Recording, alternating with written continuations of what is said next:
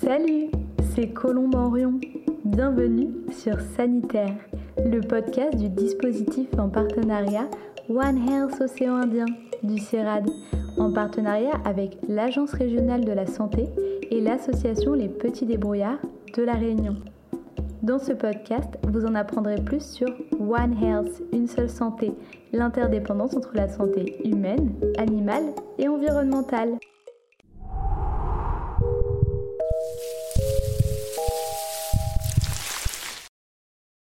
Aujourd'hui, nous allons vous parler de la santé et de la biodiversité, la diversité des espèces vivantes. Pour cela, nous recevons Alexandre Caron, écologue et vétérinaire dans l'unité de recherche Astre du CIRAD, accueilli au Mozambique. Bonjour Alexandre. Bonjour. Claire Lajonie, chercheuse en droit public de l'environnement à l'INSERM et en poste au laboratoire Population, Environnement, Développement à Marseille, spécialiste du lien entre santé et biodiversité. Bonjour Claire. Bonjour. Et Nicolas Lenné, ethnologue chargé de recherche au sein de l'UMR PALOC IRD, spécialiste des relations humain-animal. Bonjour Nicolas. Bonjour. Alors des oiseaux aux bactéries, des algues aux arbres, de la forêt à la banquise, Alexandre Caron, quand on parle de biodiversité, on parle de quoi? Euh, la biodiversité, c'est bien sûr euh, la, richesse euh, des espèces sur Terre, donc les animaux, mais aussi les plantes et beaucoup d'autres types d'organismes. Mais dans le concept de biodiversité, il y a aussi le concept d'écologie et donc de, fonctionnalité des écosystèmes. C'est comme ça que je le vois. Selon le rapport de l'IPBES, les experts euh, sur la biodiversité, un million d'espèces animales et végétales sont actuellement menacées d'extinction, dont un quart des mammifères. On en serait arrivé à la sixième extinction de masse. Ces dernières années, on entend beaucoup parler de perte ou d'érosion de la biodiversité. Concrètement, qu'est-ce que cela veut dire et quels sont les facteurs en cause? Alexandre Caron je pense qu'il euh, est clair aujourd'hui que cette sixième extinction, elle, a un facteur principal euh, qui sont euh, l'impact de l'homme sur la Terre. A clairement bien défini le fait qu'on est rentré dans une nouvelle ère qu'on appelle l'anthropocène, c'est-à-dire qu'on peut voir aujourd'hui partout sur la, sur la Terre l'impact de l'homme sur les habitats, les écosystèmes et sur les espèces. Et du coup, un impact plutôt nocif dans ces cas-là. Pour l'instant, effectivement, c'est un impact plutôt négatif euh, sur la biodiversité. Merci. La thématique de ce podcast, c'est l'approche euh, One Health, donc comme je disais, l'interdépendance entre la santé des humains, des animaux et de l'environnement. En quoi la santé des écosystèmes et de la faune et la flore qu'ils abritent est corrélée à notre santé physique et mentale, Nicolas Lenné oui, alors moi, en, tant qu'anthropologue, d'abord, c'est vrai que la, question de la, biodiversité, je la, la considère pas d'abord comme un objet en, soi, en tant que tel, mm-hmm. mais plus à travers justement, comme ça, ça a été dit par, par Alexandre, par, à travers les pratiques, les usages et les représentations qu'on a de la de la de cette de cette biodiversité pardon. Et, on s'aperçoit en particulier que euh, bah, les zones de points chauds de biodiversité à travers le monde euh, ce sont celles aussi où est-ce qu'il y a la plus grande diversité euh, culturelle et, et, et, linguistique pardon et, et, pour ces populations donc locales qui n'ont pas euh, le même mode de vie qu'on peut avoir en Occident cette biodiversité elle est essentielle à bien des titres et notamment en matière de, de, de plantes médicinales, puisqu'on sait, euh, selon le rapport de l'OMS, que en matière de médecine traditionnelle, près de 80% de la population mondiale a pour ressource principale ces plantes médicinales. Donc cette érosion de la biodiversité, forcément, ça aussi, euh, il y a une perte de savoir associé, puis une perte de, pratiques, et en particulier donc de pratiques euh, médicinales locales. Bah, c'est très intéressant et justement dans la deuxième euh, partie de cet épisode, on reviendra sur, sur le rôle des populations locales et leur rapport aux animaux. Dans le premier épisode de ce podcast, nous avons évoqué que la biodiversité impactait le risque de pandémie, ces épidémies mondiales. Claire, est-ce que vous pouvez nous expliquer pourquoi? Ce, sur quoi, je travaille moi, c'est effectivement la, la relation entre euh, érosion de la biodiversité et la nécessité du coup de la protéger par le droit de l'environnement, par le droit de la biodiversité et la corrélation qu'il y a entre perte de biodiversité dans les zones à forte biodiversité et émergence de maladies infectieuses. Donc, en fait, c'est cette corrélation sur laquelle plusieurs chercheurs, que ce soit des écologues ou des juristes ou des anthropologues comme Nicolas, vont, vont travailler sur ce, cette, cette corrélation euh, et, et ce, ce, rapport entre perte de biodiversité et émergence de maladies infectieuses. Qu'en est-il de l'effet dilution, euh, Alexandre Caron?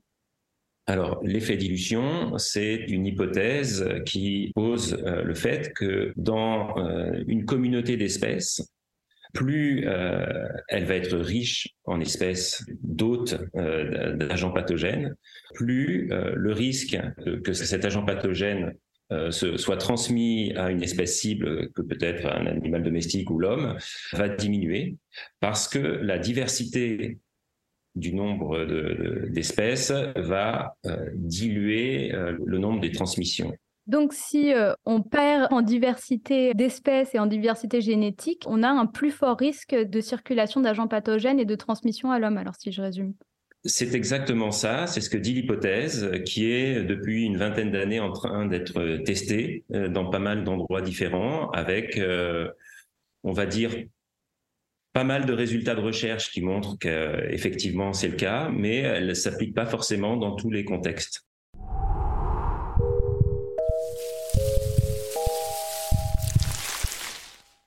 Alors la FAO, l'Organisation des Nations Unies pour l'agriculture et l'alimentation, recensait 1,6 milliard de bovins sur la planète en 2020.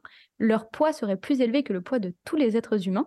On comptait également 25 milliards de volailles avec une très faible diversité génétique cette même année. Nous venons de voir l'impact de la perte de biodiversité dans le risque des pandémies.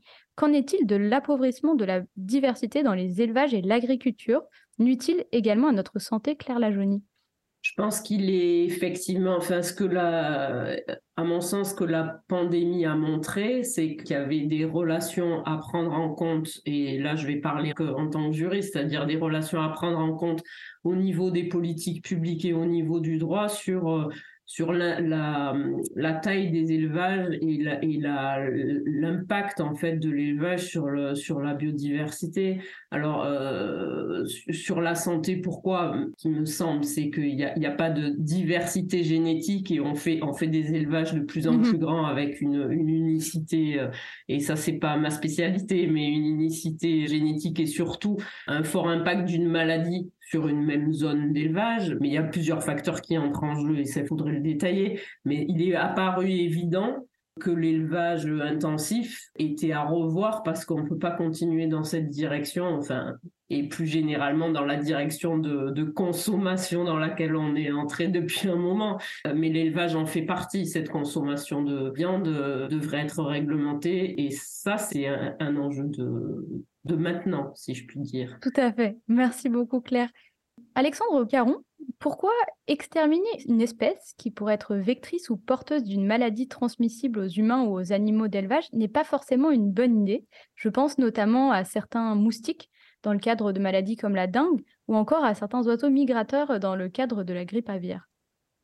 Il y a plusieurs raisons pour cela. Il y a des raisons euh, empiriques, c'est-à-dire qu'on a déjà testé ça et ça n'a pas fonctionné. Euh, je pense notamment à des études sur euh, la transmission de la tuberculose en, Angleterre et, fait, et des, tentatives d'extermination des, des, populations de blaireaux. Et on s'est rendu compte que les blaireaux, au final, se sont dispersés et ont amené la, maladie plus loin. Mmh. Et donc ça, il y a aussi des, une raison qui est plus sur les théories en écologie, c'est-à-dire qu'à partir du moment où on va extirper ou éliminer une espèce d'une communauté d'espèces, euh, on va laisser une niche qui sera sûrement occupée de nouveau par une nouvelle espèce euh, avec des conséquences qui pourraient être pires, euh, les mêmes ou meilleures, mais on ne sait pas en fait. C'est un peu jouer avec le feu, avec l'écologie. Et pour nos auditeurs et auditrices, qu'entendez-vous par le terme de niche? Alors, une niche écologique, on peut voir ça comme un endroit dans l'espace écologique, c'est-à-dire un ensemble de fonctions que peut euh, euh, réaliser une espèce dans l'environnement. Merci. Et Nicolas Lenné, en tant qu'ethnologue, que pense-t-on des espèces invasives? Sont-elles un réel problème et pourquoi? Qui va intéresser l'anthropologue, c'est la dynamique et le lien qui va être créé par les populations, en particulier euh, locales, avec cette nouvelle espèce et comment elle va reconfigurer euh, des, modes de relation ou, des modes d'accès aux ressources euh, au milieu. En fait, l'utilité et la relation qu'elle va avoir avec les humains et les autres êtres vivants d'une certaine manière? Bah là, on, parlerait justement euh, d'innovation, d'innovation technique. Il faut voir si cette espèce ou si cette plante invasive va intégrer euh, le système local. Est-ce qu'il va trouver aussi une, une fonction, une place euh, au sein de, au sein des, des, pratiques locales? Mais en tout cas, a priori, il n'y aura pas de, de, vision, je dirais, négative ou non, il faut absolument revenir à un passé euh, merveilleux avec une, nature harmonieuse.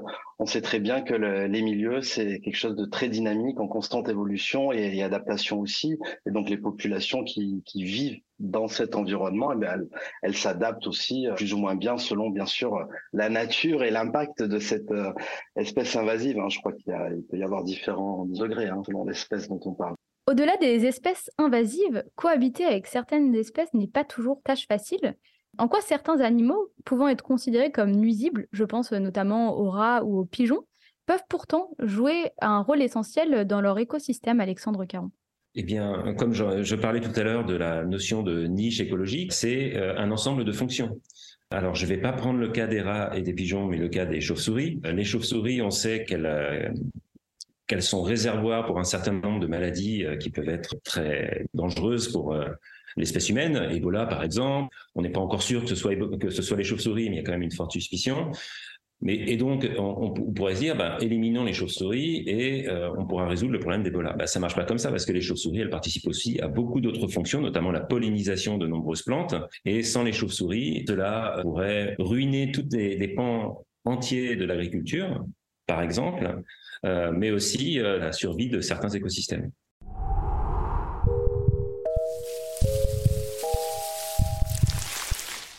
Nous en arrivons maintenant au cœur du podcast, l'approche euh, One Health.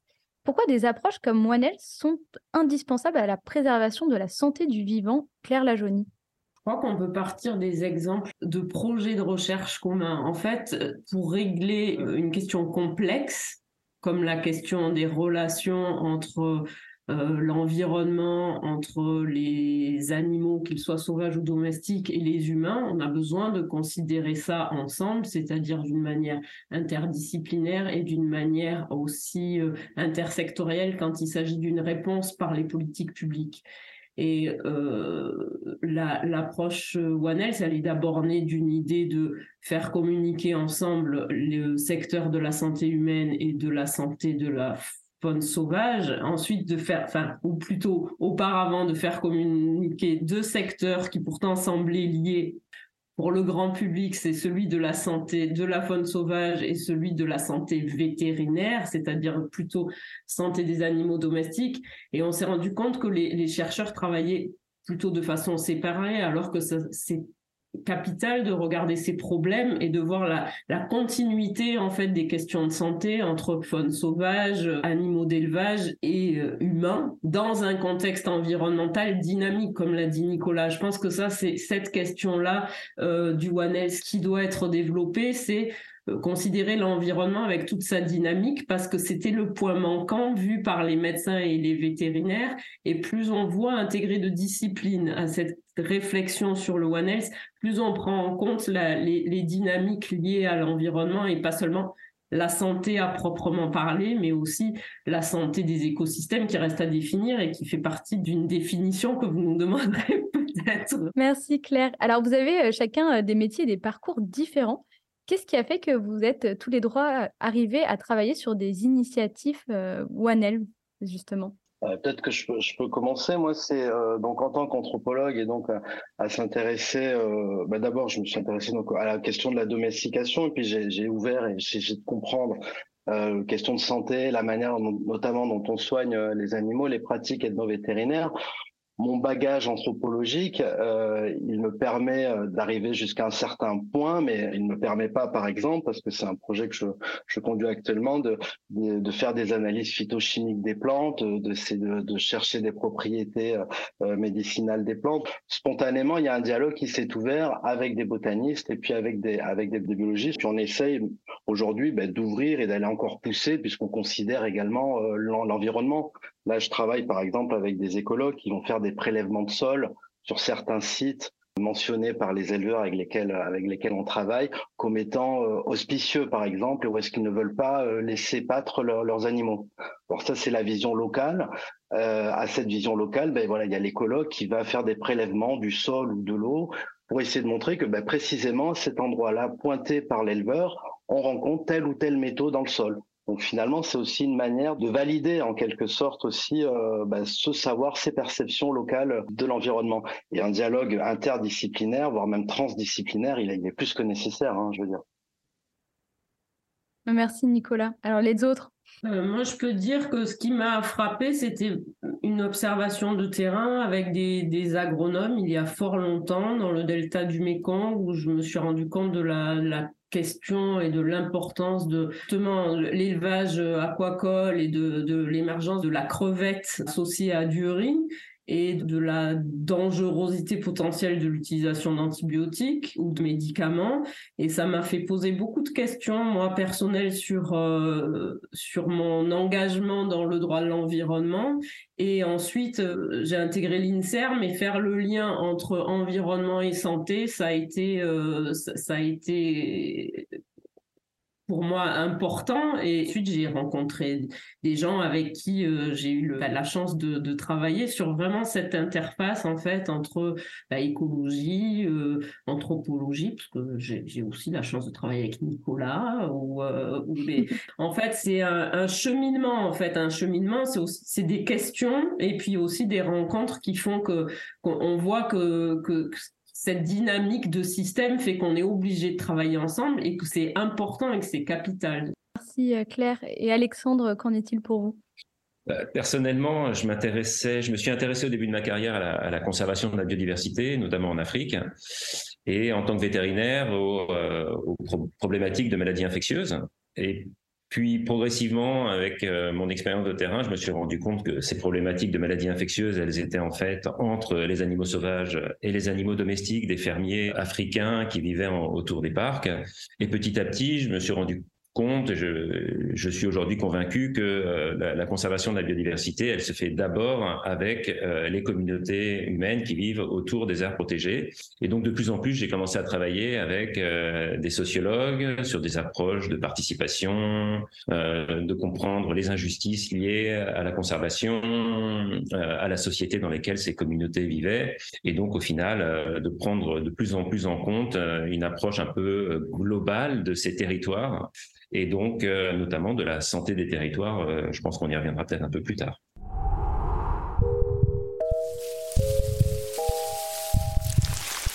J'aimerais vous faire euh, écouter la question de Yvan, 9 ans, qui a été enregistrée par notre partenaire, l'association Les Petits Débrouillards de La Réunion. S'il y avait moins d'arbres, comment ferons-nous pour survivre? Alors, qui veut répondre? Bah, je, je, je, vais peut-être commencer euh, du point de vue de, de l'écologue, on va dire. Euh, évidemment, euh, les arbres, c'est l'unité des forêts, et les forêts, c'est des écosystèmes qui sont indispensables à l'échelle planétaire, bien sûr. Puis c'est les poumons de la planète. Donc, euh, comment est-ce qu'on pourrait respirer sans les forêts? C'est Bien sûr, c'est une question clé. Et puis ensuite, au niveau local, les forêts, comme l'a dit Nicolas tout à l'heure, c'est la base des modes de vie de, de beaucoup de, de communautés. Et donc, bien sûr, euh, sans forêt, euh, ça veut dire euh, beaucoup de gens qui n'arriveraient plus à vivre comme ils le faisaient avant.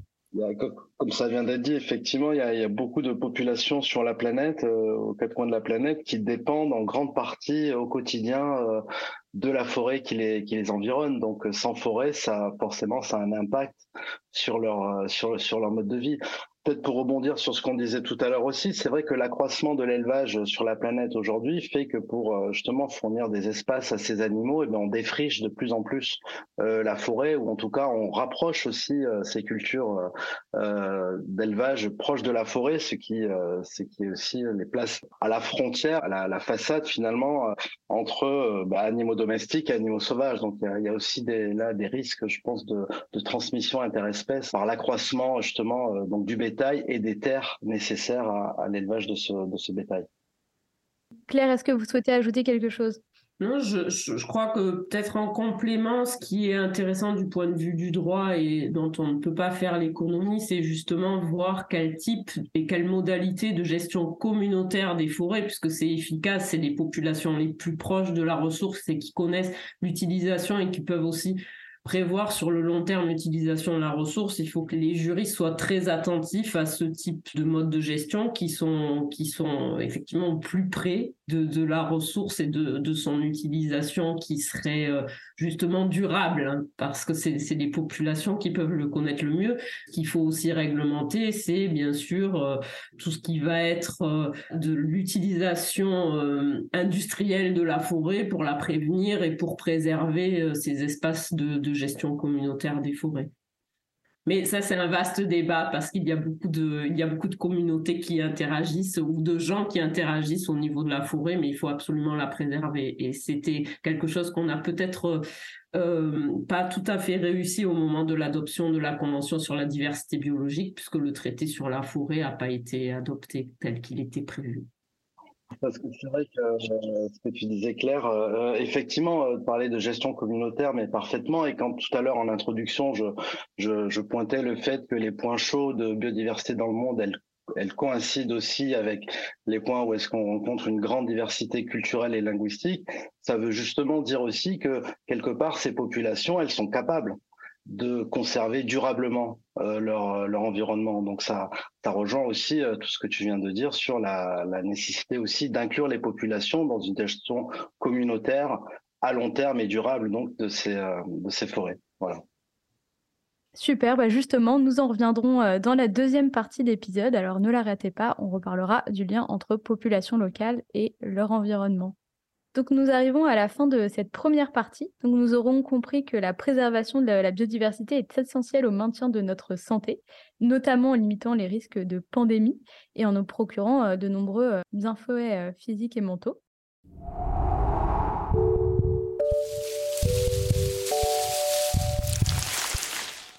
Merci à Alexandre Caron, Claire Lajeunie et Nicolas Lenné de nous avoir éclairés sur le lien entre santé et biodiversité. On vous retrouve le 15 mars dans une seconde partie d'épisode où nous verrons ensemble les solutions envisagées afin de préserver notre santé et celle du vivant. Vous venez d'écouter Sanitaire, le podcast du dispositif en partenariat One Health Océan Indien du CIRAD, en partenariat avec l'Agence régionale de la santé et l'association Les Petits Débrouillards de La Réunion. Vous pouvez nous écouter sur les plateformes de streaming classiques. Si notre épisode vous a plu et que vous souhaitez en savoir plus sur l'interdépendance entre la santé des animaux, celle de l'environnement et la nôtre, abonnez-vous sur notre page. Vous pouvez aussi nous suivre sur Instagram, Facebook et LinkedIn.